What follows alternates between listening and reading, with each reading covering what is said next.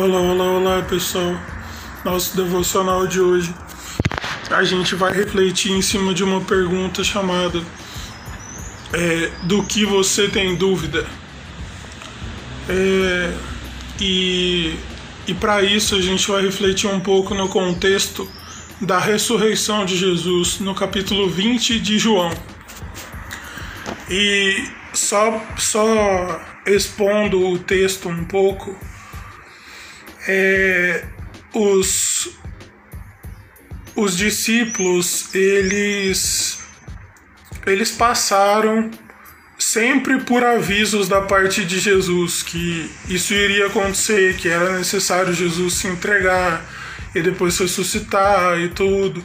Jesus sempre os alertou a respeito disso. E no capítulo 20 de João, a gente encontra o seguinte cenário é um ambiente triste, né? Vamos dizer assim, porque eles ainda não tinham compreendido totalmente porque era necessário Jesus ser crucificado, é, morrer e depois ressuscitar.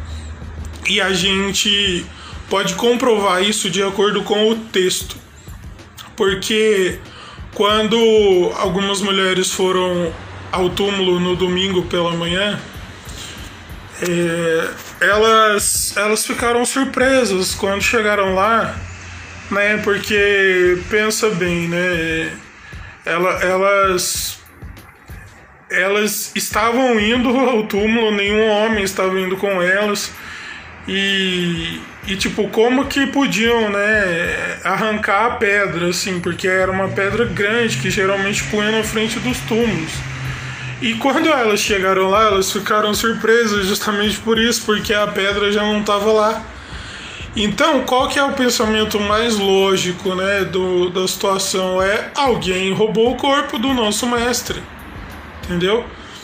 E mas quando elas chegaram lá, elas viram tudo vazio, elas visualizaram anjos que, de, que falaram para elas: Olha, por que, que você está olhando aqui para baixo? Por que, que você está procurando? Vocês estão procurando no mundo dos mortos quem, quem está vivo, sabe? E depois, é, uma dessas mulheres tem um encontro com um homem do lado de fora e ela pensa que é o jardineiro, mas na verdade era Jesus. E, e ao e ao ter a luz acesa dentro dela, vamos dizer assim, ela exclama Rabone, né? Mestre, Rabi, mestre. E aí é, Jesus desaparece e, e elas foram contar, elas foram relatar o que tinha acontecido e e, num, e numa das reuniões Tomé não estava com eles, né? E Jesus apareceu lá para eles. Realmente, olha só, tudo que eu falei não era historinha para boi dormir, não. Olha eu aqui, entendeu? E Tomé não estava lá. E, e a gente sempre aprendeu, né, que, que Tomé sempre é o, o tal que assumiu o discurso, que, ah, eu quero ver para crer, não sei o quê. E aí, numa segunda reunião que Tomé estava com eles, Jesus aparece novamente e se dirige diretamente a Tomé, né? Falo para Tomé: venha, coloca as mãos aqui nas minhas mãos, coloca as mãos no, no lado do meu corpo, né? No meu lado. E pare de duvidar e creia. Mais para frente no capítulo, Jesus é, explica a importância de muitos que não viram, mas creram. E, e, a gente pode pensar até mesmo naquela época, não, não, não trazer pra gente, né? Pra gente acabar se achando os maiorais da situação. Não, até mesmo naquela época, a gente pode pensar assim: quantas pessoas gostariam de ter tido a oportunidade de conhecer Jesus face a face e não tiveram, mas por causa de relatos, por causa de, de acontecimentos que ficavam sabendo, elas, elas creram, elas creram no coração. Mas a grande questão é que assim, é muito fácil a gente aprender, né? E, e, e só falar, reproduzir tudo o que sempre nos ensinaram sobre Tomé, né? Ah, precisa, você precisa ver para crer, o, Tomé, não sei o que, vira até uma brincadeira. Mas a gente dificilmente traz essa palavra pra gente mesmo, né? A gente dificilmente nos questiona por que, por que eu estou duvidando, do que estou duvidando, o que está contribuindo para a dúvida no meu coração aumentar. É muito fácil às vezes a gente falar sobre, o, sobre os outros, mas e, e a gente, né? E como está o nosso coração? O problema é isso, o problema é que assim como as mulheres lá ficaram surpresas e elas ficaram confusas, elas passaram a duvidar, sabe? Assim como uma delas declarou ao homem que ela viu Olha, me diz aí onde que você levou o corpo do, do meu mestre que eu vou lá buscar. Ou seja, sabe, a gente consegue compreender que não foi só o coração de Tomé que foi tomado por uma dúvida. Sabe, que foi tomado por, por algo algo negativo, sabe? A gente muitas vezes é, tem o entendimento que duvidar é errado. O problema é é a gente começar a duvidar do que nunca deveria ser questionado. Por exemplo, a gente a gente tem uma pequena compreensão do conceito do que é o amor. A gente não tem esse conceito na perspectiva do olhar de Deus. Sabe? Dizem por aí que que também não são todos, né, que se, se encaixam nessa frase, mas dizem por aí que um, uma grande parcela da revelação do amor de Deus é de uma mãe por um filho, porque é realmente um amor incondicional, não importa as situações do que um filho possa estar, possa estar afundado, uma mãe sempre ama um filho. Isso também não é desculpa para o filho viver do jeito que quer e desonrar pai e mãe, né? Mas mas todas essas coisas ao redor vão desencadeando essas últimas coisas, por exemplo, que eu comentei. E muitas dessas coisas são movidas pela dúvida. porque Por causa das circunstâncias, por exemplo, o filho começa a questionar se a mãe e o pai o amam e, e usa isso como desculpa para ir para situações erradas sabe, vão vão usando coisas desnecessárias como combustível para alimentar uma dúvida que nunca deveria ser alimentada. E foi isso que aconteceu no texto que a gente está refletindo aqui um pouco nele. Sabe, é muito fácil ficar acusando Tomé, mas no ceticismo dele, na dúvida dele, há uma grande valia. Porque a gente pode pensar que, da mesma forma que Jesus é, alertou-os sobre a questão de morrer crucificado e ressuscitar, e também sobre falsos, falsos messias que apareceriam e anos depois é, isso fica mais evidente assim na Bíblia mesmo. Às vezes naquela época podia já ter alguns que se declaravam messias, mas não tem o relato porque eles não apareciam. Mas Tomé tem lá a, a parcela racional nisso. Ele, ele creu de todo o coração, ele andou em uma situação que, que Jesus estava direcionando os discípulos a retornar para, para onde Marta, Maria e Lázaro moravam, para ele ressuscitar Lázaro. Tom, é, um dos discípulos fala assim: Olha, mas estão querendo te matar lá, você vai voltar para lá. E Tomé declara: Não, vamos, vamos, é, vamos voltar e, e se precisa a gente morre com ele.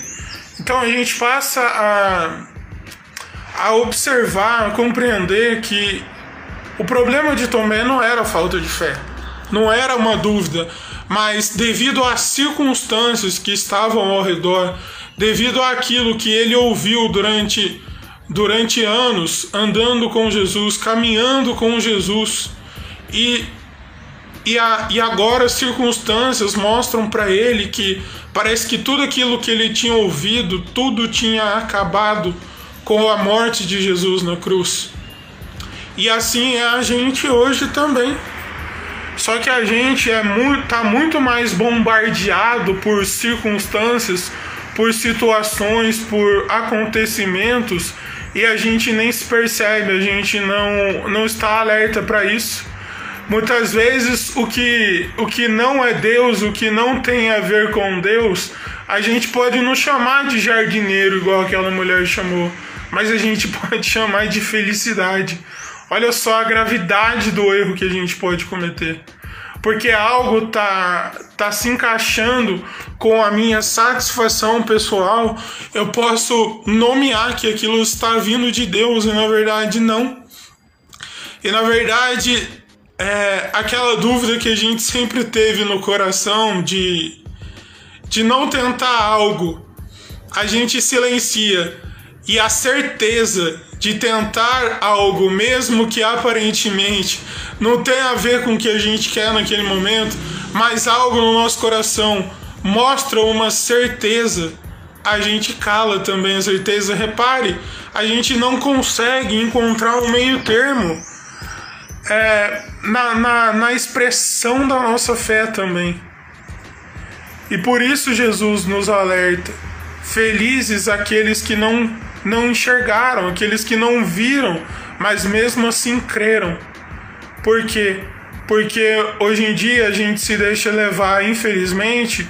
Repare bem que aqui eu não vou falar a respeito de nomes, sabe? Mas repare bem, muitas vezes a igreja tem errado na confissão da fé, porque ela tem promovido circunstâncias, promovido eventos, promovido circunstâncias muitas vezes que faz as pessoas ter uma fé duvidosa. Porque muitas igrejas estão promovendo situações como venha cá que Deus vai te prosperar, ofertem que Deus vai multiplicar sabe, estão usando princípios de maneira distorcida, de maneira deturpada. E isso faz parte daqueles falsos messias, entre aspas, que Jesus já alertava. Pessoas que utilizam da palavra de Deus para despertar uma fé superficial, uma fé vazia, uma fé que barganha por, por bens materiais. Repare bem também que eu não estou aqui dizendo que é, que, que é errado batalhar por uma vida melhor, mas se a nossa fé se resume a algo tão superficial, a algo que, que a gente se deixa levar pelas circunstâncias difíceis, e isso tem despertado dúvida em nosso coração, e quando discursos maravilhosos, mirabolantes nos cercam, conseguem nos carregar, tem algo muito errado com o nosso coração. Porque Jesus nunca falou que a fé nele seria fácil, muito pelo contrário. Ele disse que a gente teria aflições, mas é para a gente ter bom ânimo que ele venceu o mundo. E quando ele fala que, que, que venceu o mundo, é justamente essa essa questão de ter ido contra o sistema que, que nós, seres humanos, sempre desejamos implantar no mundo. Com o nosso egoísmo, com a nossa arrogância, com o nosso orgulho, tudo isso fruto do pecado. Mas então você me pergunta, ah, e como que eu posso me livrar disso hoje? A Bíblia diz que se você crê em seu coração e com a sua boca você confessar que Jesus é o seu Salvador, isso permitirá você experimentar essa libertação, essa liberdade. Mas muitas vezes a gente acha que esses discursos que são espalhados por aí é a verdadeira liberdade. Mas a verdadeira liberdade foi conquistada é, com Cristo, por Cristo e em Cristo naquela cruz. A gente precisa a partir disso, fazer algumas perguntas diferentes das que foram feitas no começo. E são elas: Será que a fé que eu digo que eu tenho está promovendo esperança ao meu redor ou está promovendo dúvida? Será que a minha declaração de crer em Deus é pautado, é baseada no que no que eu desejo conquistar na vida, mas isso não mostra o amor de Deus ao meu redor? Será que isso está acontecendo? E para finalizar, do que a gente tem duvidado em nossas vidas que a gente nunca deveria duvidar? E do que a gente tem, tem tem possuído profunda convicção e na verdade a gente deveria duvidar?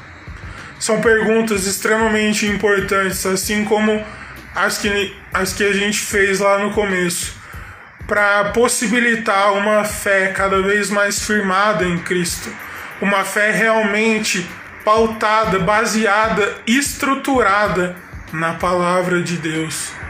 Então eu te pergunto, do que você tem dúvida?